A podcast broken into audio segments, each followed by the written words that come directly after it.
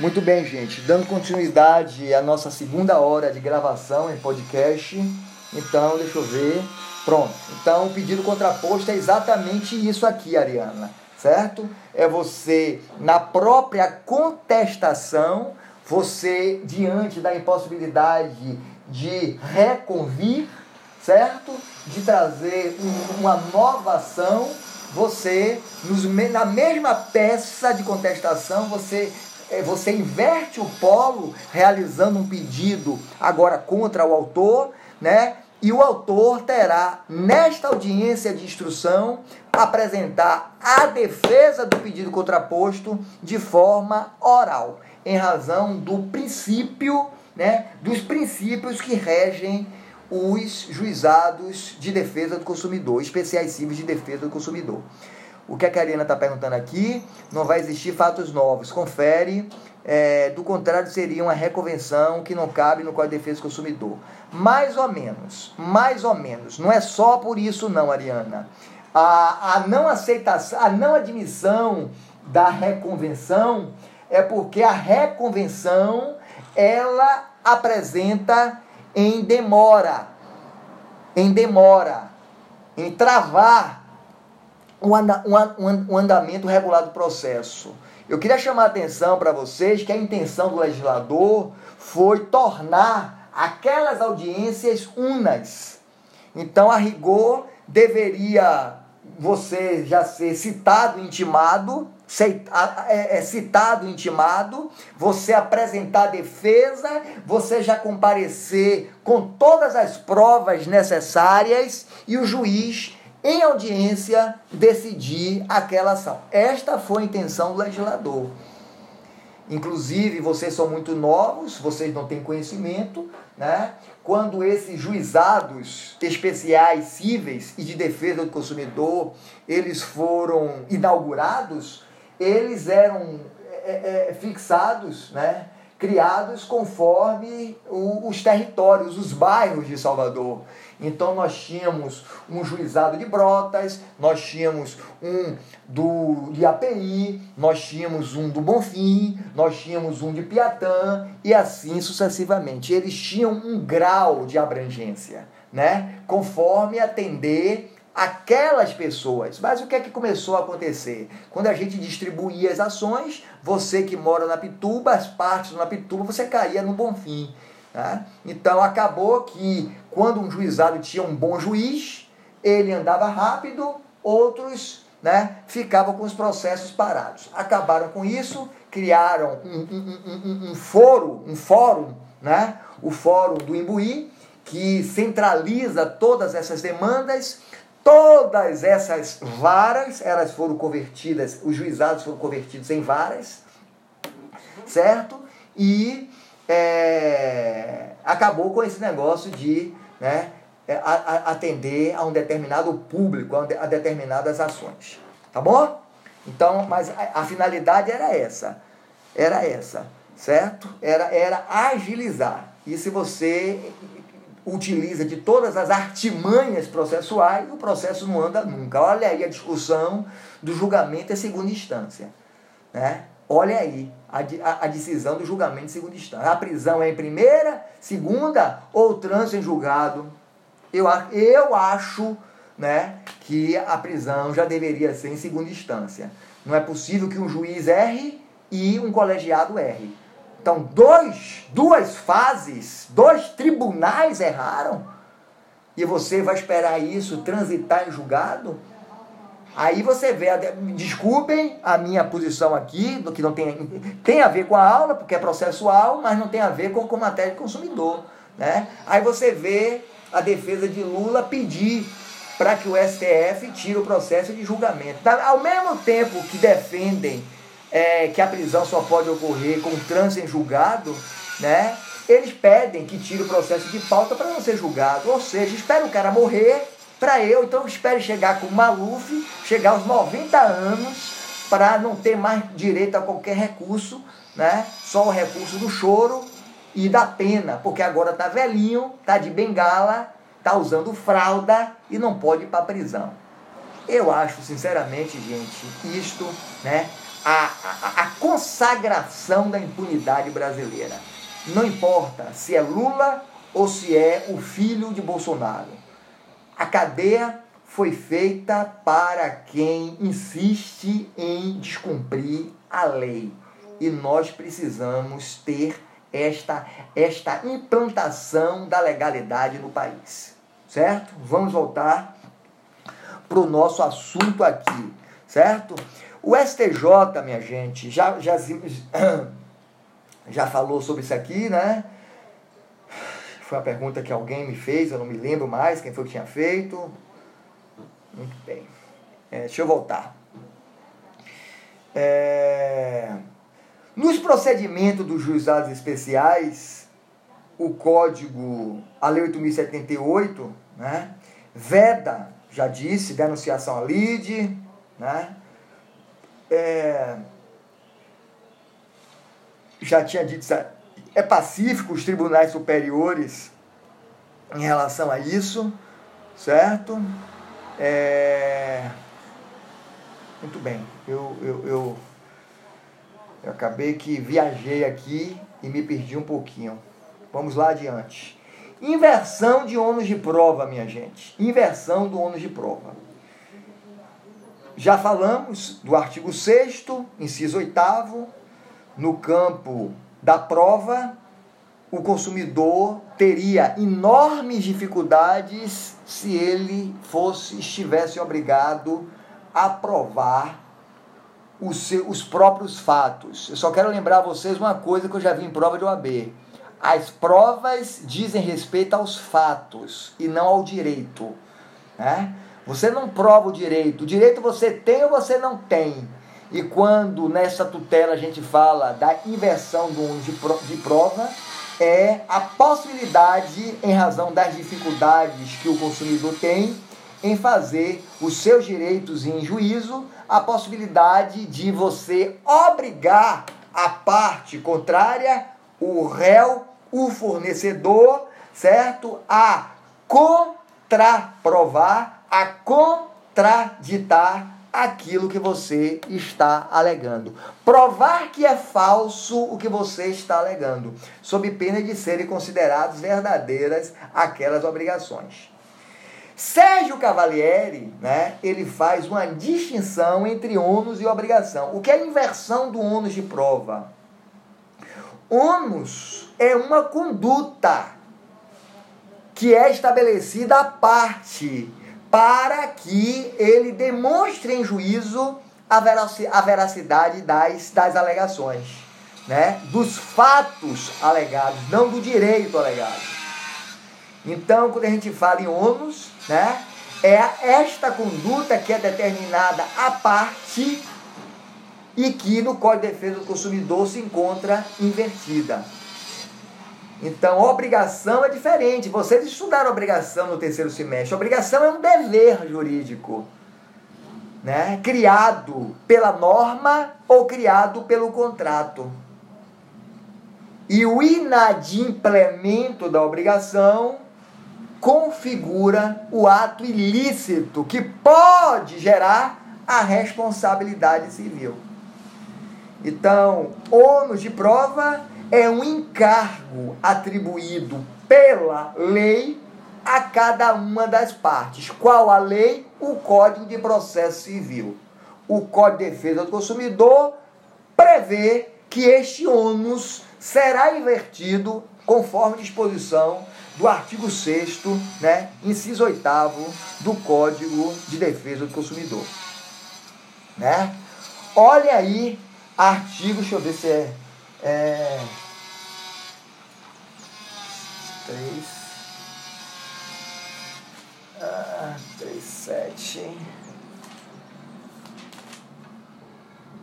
Artigo 373 do Código de Processo Civil, C373 do CPC.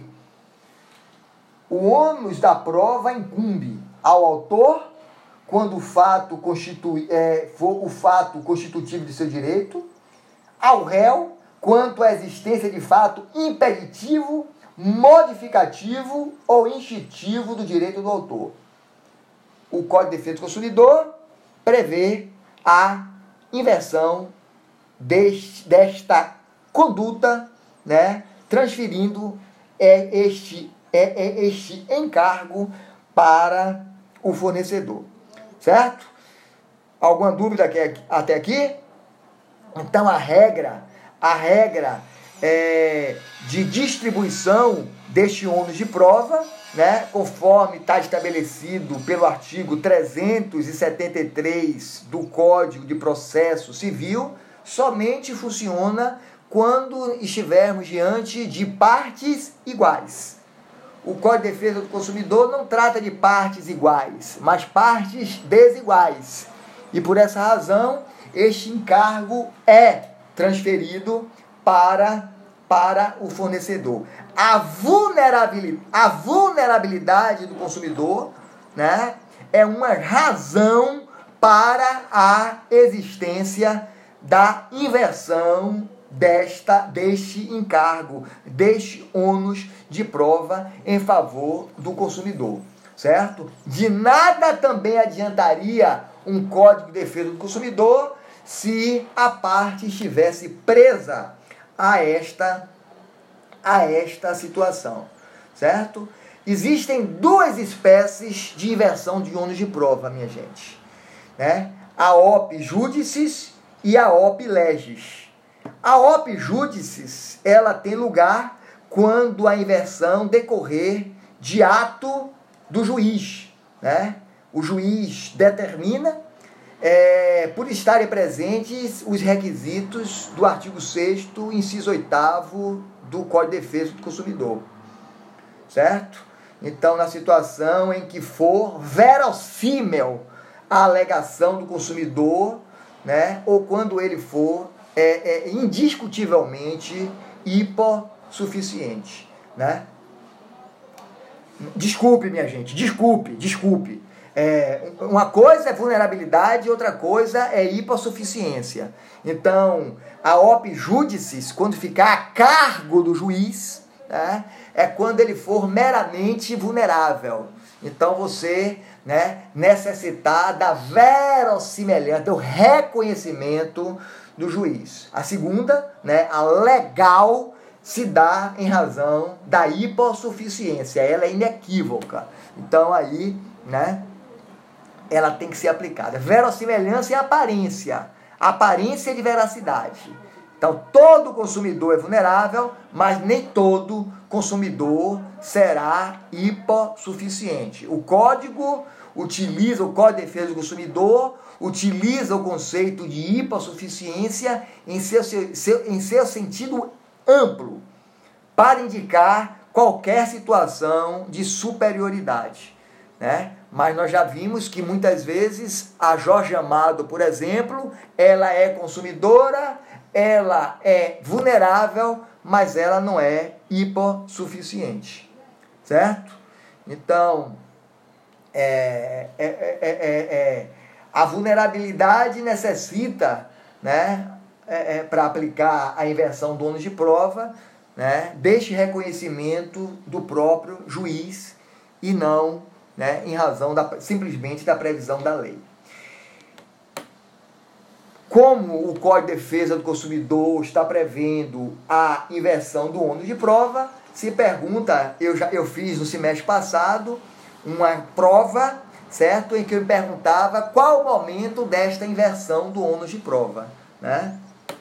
É, existe eu, eu, eu, eu, eu, hoje já não preciso perder tão, tanto tempo falando dos entendimentos quanto à inversão do ônus de prova. Minha gente, já existiu muita controvérsia em relação a isso aqui, né? mas essas discussões foram todas superadas, certo? Todas elas foram superadas a, a, norma, a, a, a norma de inversão, a previsão de, de inversão do ônus de prova é, é, é, é norma de instrução, de instrução, né? Então, o STJ, vocês estão anotando aí, gente? Eu estou falando aqui de súmulas, de entendimento, desde o início da aula. A gente está falando de processo civil.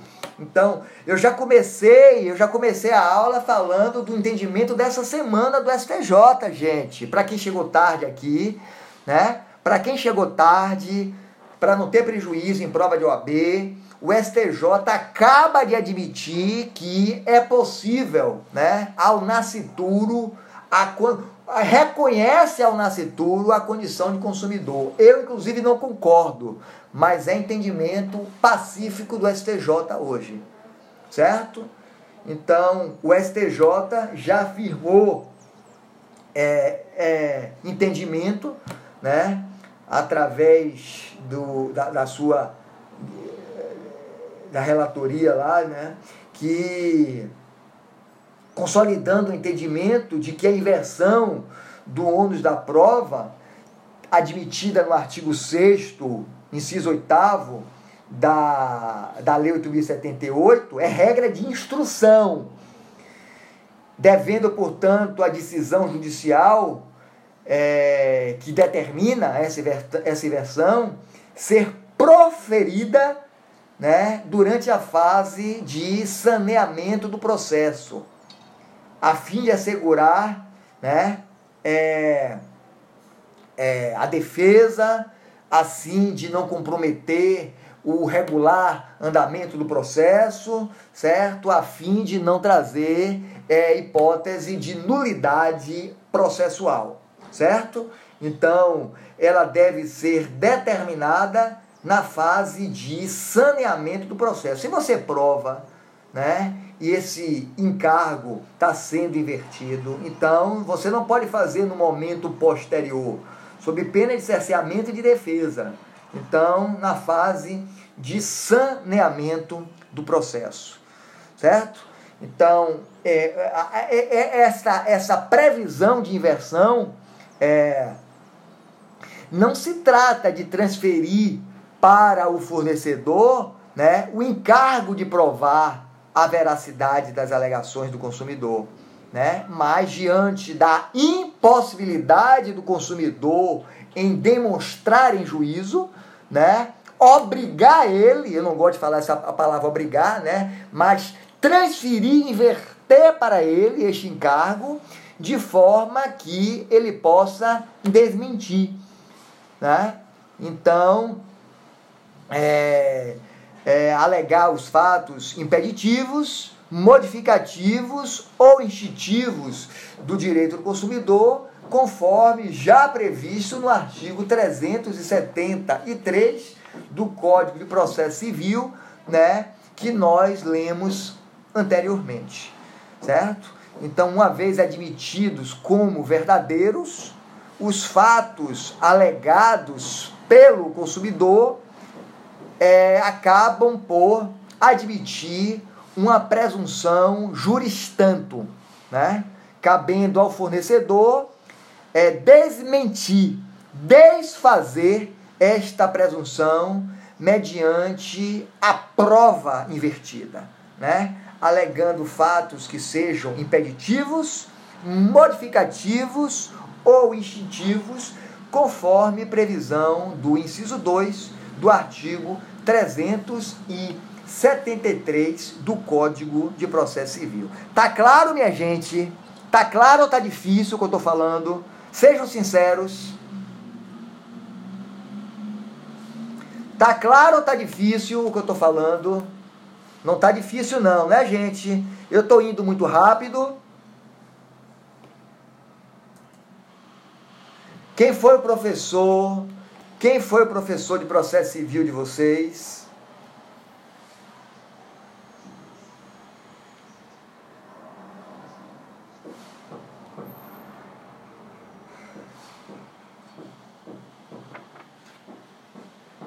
Imagine vocês, né? Imagine vocês que existem.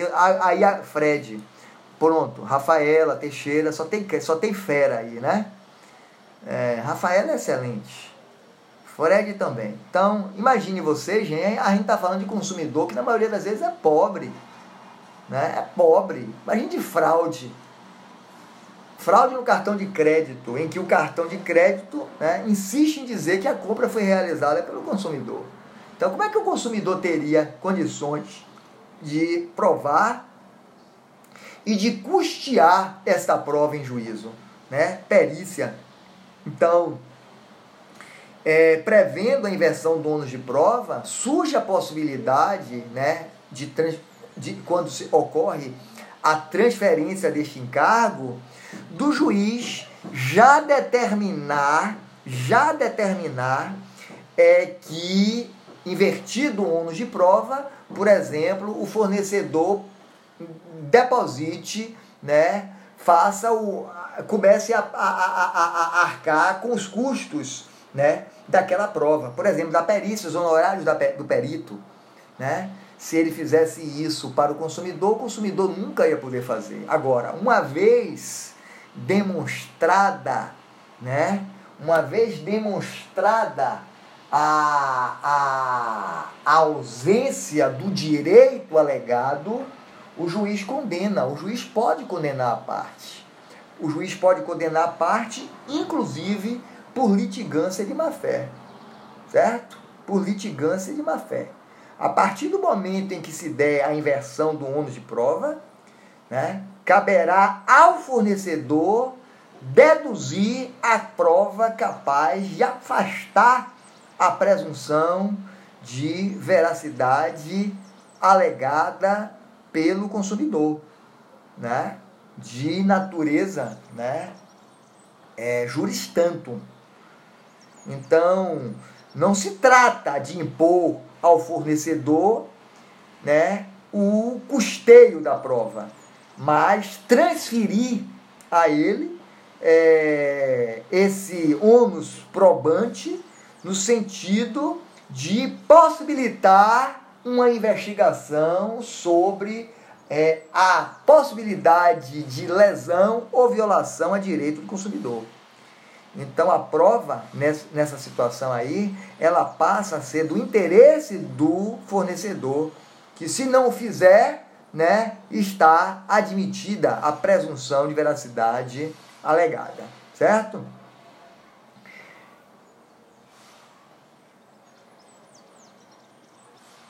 Nas situações, né, nas, situa nas situações dos artigos a gente tá. Manuel. Eu vi que você caiu, inclusive, Manuel. Tinha. Manuel saiu da sala, mas volte aí. A gente tá falando ainda dessas. Desse, tá vendo, gente? Isso me deixa, Manuel, imensamente. Manuel, eu posso perguntar a sua idade? Eu posso perguntar a sua idade, Manuel? Aqui a gente não conhece vocês, gente. Eu não estou ouvindo, Manuel. Não estou ouvindo você. Você está com o microfone desligado e eu sei que você está querendo falar por 52 anos. Ah, rapaz, olha só. Eu só, eu não me engano, né? Eu vejo hoje pessoas maduras, maduras. É, mudou o perfil do estudante. O estudante, ele ia se aposentar, né? Ele estava prestes a se aposentar ele estava criando, já tinha criado os filhos e ele agora voltava para buscar os sonhos dele. E hoje eu vejo muita gente, eu não conheço o Manuel, viu minha gente? Eu não conheço o Manuel. Eu vejo hoje muita gente, né, ainda está aqui, né, numa idade madura, buscando compreender com essa sede de Manuel. Eu fico imensamente feliz. Eu caí, eu não quero ter prejuízo, eu quero vo vo voltar Manuel, você não é mais velho do que eu, não, Manuel. Você é mais novo que eu. Eu tenho 53 anos, Manuel. Eu tenho 53 anos. Você é mais novo do que eu. Né? Você é mais novo do que eu. Um ano. Você deve ser de 68, eu sou de 1967. Né? 67. Ah, tá vendo aí? Pois é. Então eu fico muito feliz, gente, né? A gente aqui nesse, nesse modelo virtual, são tantas as vezes que eu tenho vontade de fechar meu código e, e acabar a aula, porque a gente tem a impressão que está falando sozinho, e eu vejo um aluno, né? que está fazendo pergunta, que está participando, está ouvindo, provavelmente está anotando, e cair e preocupado em voltar se perdeu alguma coisa. Então ele está me perguntando aqui. Gostaria de fazer uma pergunta. Em relação ao entendimento do STJ, no que diz respeito ao nascituro, você poderia citar um exemplo? Poderia, Manuel. Eu poderia citar um exemplo. Então, é, o nascituro ainda seria aquele indivíduo que não nasceu, que está em desenvolvimento embrionário. Então, se você tem, por exemplo, sobre, sobretudo nas demandas coletivas, você pode ter um medicamento hoje, um medicamento é, que não contempla, não contempla um prejuízo que causa o aborto ou cause má deformação embrionária, certo? E nesta situação, quem seria o sujeito do direito para se buscar a ação seria a gestante. A consumidora seria a gestante. Então, quando o STJ traz o entendimento, né, é, é, é, admitindo o nascituro como consumidor, né, ele está dizendo agora, o nascituro é sujeito de direito para buscar né, os acidentes de consumo decorrentes de um defeito de um medicamento, em razão de um defeito de um produto. Percebeu? Compreendeu? Respondi a você? Muito bem. Então, tá? Quando, quando, quando uma, uma, uma, uma discussão não ficar clara, vocês têm que me pedir uma, uma exemplificação para a gente né, ilustrar, esclarecer o nosso, nosso ponto de vista. Então, voltando aqui, né, a gente está falando de inversão do ônus de prova, Manuel, quando você caiu. É... Gente, eu preciso correr um pouquinho senão não termino. É, já são 9 e 10. Então normalmente a gente termina 9 e meia aqui, né? Para não cansar muito vocês. A gente já está com uma hora e meia de gravação de aula. Então, o Código do Consumidor, ele prevê, como eu já tinha dito anteriormente, duas, duas hipóteses, duas situações de inversão de ônus de prova. Para quem não se lembra, a OPE, a OPE Judicis e a OPE Legis. A OPE Judicis quando se tratar de mera verossimilhança e ela é concedida, ela é determinada, autorizada pelo juiz. E a outra situação, consagrada pela Lei 8.078, né? a questão da hipossuficiência, portanto, o opeleges. A inversão opeleges, né, ela tem as suas hipóteses, né, na responsabilidade civil do fornecedor pelo fato do produto e do serviço. Então, nessas situações, dos artigos 12 e 14 do Código de Defesa do Consumidor. Certo? Opeleges. Tá? Opelege. Em razão da lei. Em razão dos consumidores serem IPA suficientes. Fato do produto ou fato do serviço. Isso vai ser tão importante. Isso vai cair na prova, gente porque é importante, vocês serão advogados, vocês estarão pegando causas e vocês não podem trazer prejuízo a ninguém. Né? Então, em outras palavras, uma vez ocorrendo o acidente de consumo, eu acabei de exemplificar, é, Manuel me pediu um exemplo, eu acabei de trazer um exemplo em que um determinado produto, um medicamento, ele causa, ele causa é, como é que chama? Né? A má formação embrionária. Eu estou voltando para o Código de Defesa do Consumidor aqui. Eu estava com o Código, o Código Processo Civil aberto, né? Então, é, isso aí é um defeito. É um defeito. Não é um vício. Então, uma coisa é defeito, outra coisa é vício. Nas hipóteses dos artigos 12 e 14, certo? Opera-se a inversão oper legis. Sobretudo, essa, essa Artigo 12, parágrafo 3 O fabricante, o construtor, o produtor, o importador só não será responsabilizado quando provar, né? Então aqui, ó, ó, inversão opeleges. Artigo 14. É, a responsabilidade, a respons, deixa eu ver, a responsabilidade pessoal dos profissionais liberais será apurada mediante a verificação da culpa. Certo? A verificação da culpa. Então, verifiquem vocês que aqui opera-se a inversão opeleges, tá? E também ainda opera-se a. Deixa eu grifar, inclusive, isso aqui. Se eu fosse vocês, eu grifaria também, viu, gente? Eu grifaria também, meu código está todo riscado, eu preciso chamar a atenção de mim mesmo. É, verifique aí o artigo 38 Artigo 38 do Código de Defesa do Consumidor. O ônus da prova da veracidade e correção da informação ou comunicação publicitária cabe a quem as patrocina. Então não é ao consumidor, certo? Mas sim ao fornecedor, né? Que foi levado a adquirir um produto, um serviço em razão de uma má formação. Então, nessa situação aí, a responsabilidade né, é deles. Então, a inversão é opeleges, a própria lei prevê. Certo? Então, em outras palavras, ocorrendo o acidente de consumo e havendo a chamada prova de primeira aparência, prova de verossimilhança, né? que decorre das regras da experiência comum, né? permitindo um juízo de probabilidade.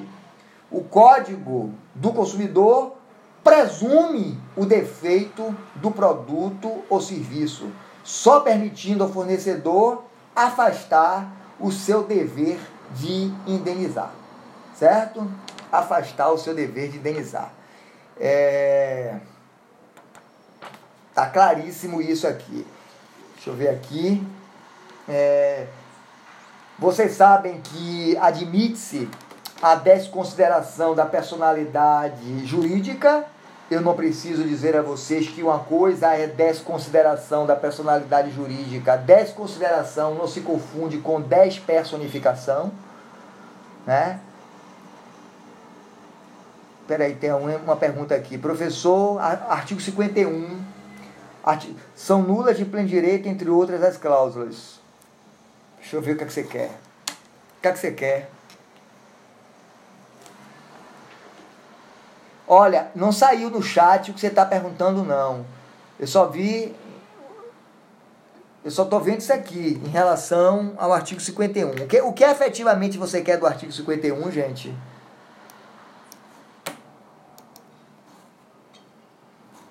Hã? Você não tem microfone não? Se tiver melhor, que a gente já mata aqui. Ah, tá. Estabeleça inversão, inversão. Deixa eu voltar lá. Artigo 51. São nulas de pleno direito. 51.4. Estabeleçam obrigações consideradas iníquas abusivas que colocam o consumidor em desvantagem exagerada ou sejam compatíveis com a boa-fé e a equidade. O que é que você quer falar isso aí em relação à inversão do de prova? Hã?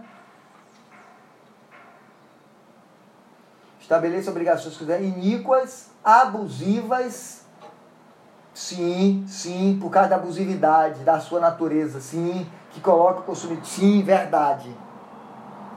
Verdade. Nessa situação, sim, também.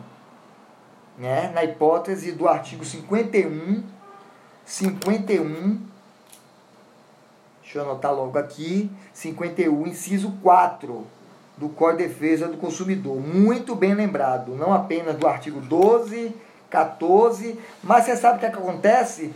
Você sabe por que eu não tinha anotado o artigo 51, 4? porque essa situação do 51.4 ela pode ser absorvida pelo artigo né, é, 12.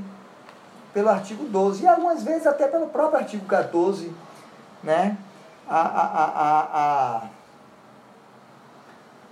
as, as obrigações abusivas que colocam os consumidores em desvantagem exagerada. Certo? Então. É, sim, desconsideração da personalidade jurídica não se confunde com despersonificação. Desconsiderar é você passar por cima e atingir a personalidade jurídica de outros sujeitos. O objetivo da teoria da desconsideração da pessoa jurídica é a intenção de evitar o abuso, a fraude, sem comprometer o próprio instituto da pessoa jurídica, da, da criação da ficção jurídica, né? Então, despersonificar é outra coisa, é você retirar a personalidade jurídica, como acontece, por exemplo, né, na falência. É você torná-la, tornar sem efeito a personalidade jurídica, é você não levar em conta a personalidade jurídica. Então, o artigo 28, o artigo 28 do Código de Defesa do Consumidor, oh meu Deus, o, o meu, o meu eu, eu, com esse negócio de vento aqui, rasgou exatamente, exatamente a leitura do meu artigo 28 aqui, né? É, o juiz poderá considerar a personalidade jurídica da sociedade quando, em detrimento do consumidor, houver abuso de direito, excesso ou violação dos estatutos. Né? Então, observem vocês aqui que é, é, é, o legislador ele prevê é, determinadas situações específicas. A primeira parte do artigo 28 né, é, trata do abuso de direito. Né? Então, o que é um abuso de direito? O abuso de direito está previsto no artigo 187. Você é titular de um direito, mas você, ao exercer aquele direito que foi é, é, é, garantido a você, você ultrapassa os limites impostos pela própria lei. Então você age com má fé, você age, você age né? Então, é, é, é, você ultrapassa os limites, manifesta é, os fins sociais, os fins econômicos, né? os, os costumes, a boa-fé, são todas as previsões do artigo 187 do Código, é, do, do Código Civil Brasileiro, né? admitindo a desconsideração da personalidade jurídica.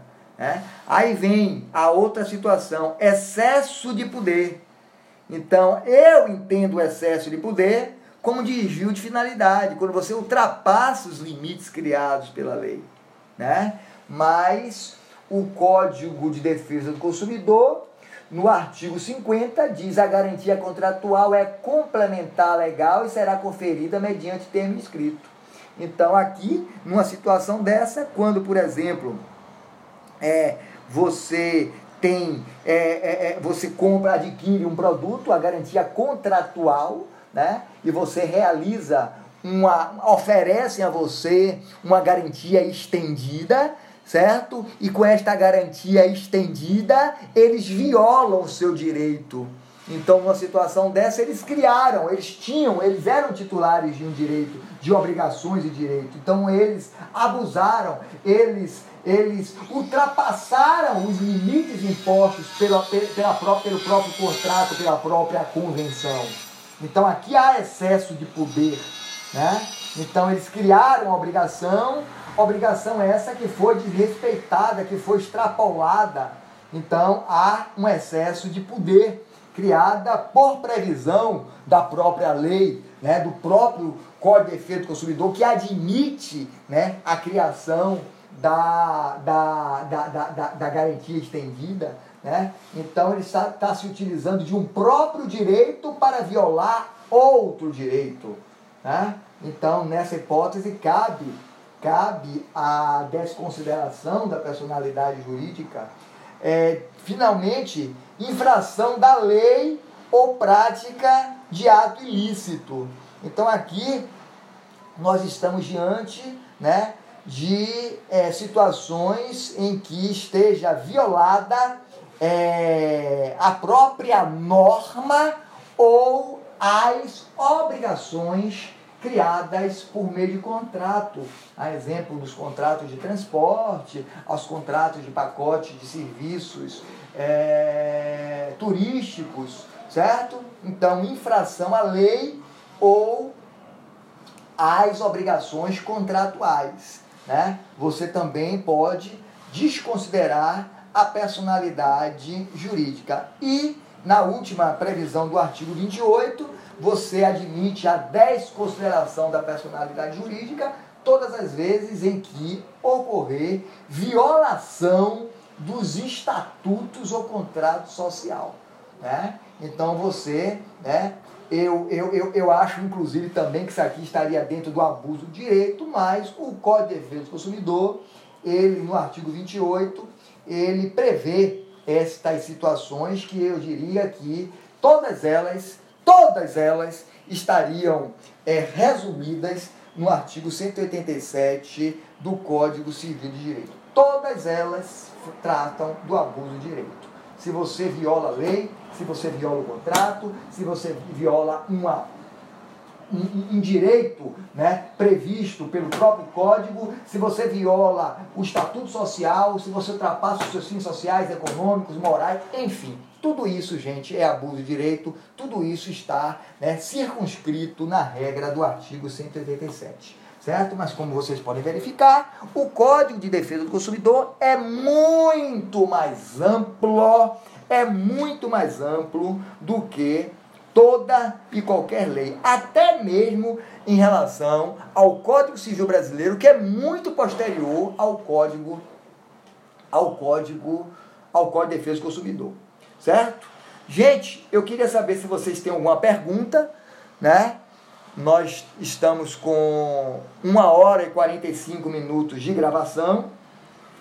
Eu quero responder se vocês tiverem alguma dúvida quanto a essas a essa tutela individual, né?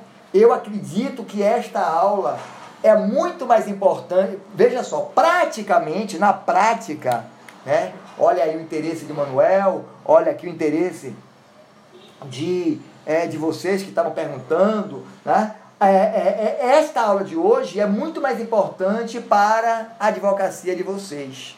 Né? A próxima aula para as provas de concurso para as provas de concurso, né? a tutela coletiva, porque dificilmente você, embora possa buscar individualmente, né, uma tutela que diz respeito não apenas a você, mas a outras pessoas, mas normalmente nessas demandas a gente até para fazer coro, né, a, a, a, as a, a força do pedido, a força da ação, nós, em, em, em regra, nos reunimos aqueles agrupamentos de pessoas.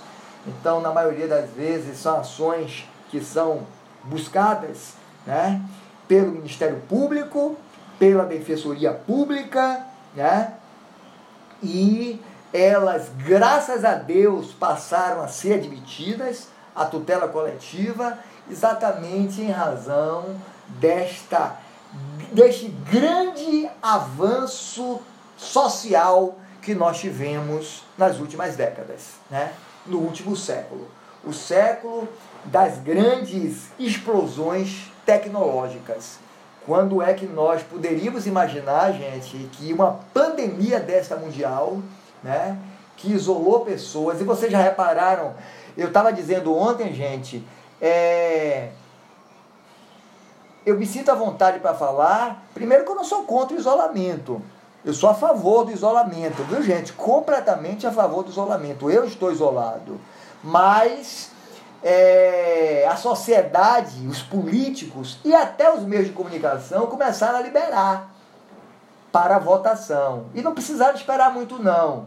Ontem foi terça-feira, bastou a segunda-feira para todos os noticiários de televisão né, trazerem o gráfico de pandemia no Brasil né, de forma vertiginosamente ascendente. Ontem deu 42% maior. O mapa do Brasil estava quase todo vermelho. Ainda assim a Praia da Barra foi aberta. Então tudo bem, gente. Se está abrindo a Praia da Barra, se está abrindo a Praia do Buracão, se a gente pode fazer Réveillon, que abram as faculdades, que abram as escolas. A gente está perdendo emprego, podendo perder emprego. Né? Vocês preferem as aulas virtuais, mas nós professores não, porque a gente vai perder emprego por causa disso aqui. Entendeu? Então sejamos coerentes, gente. Ou fecha tudo, certo? Ou eles então admitam que eles abriram para, mais uma vez, o povo brasileiro ser né, bode expiatório e comparecerem às urnas para votar, né, para dar emprego a político. Porque é isso que está acontecendo, tá? Obrigado a vocês. É, eu vou pedir licença para encerrar aqui a aula.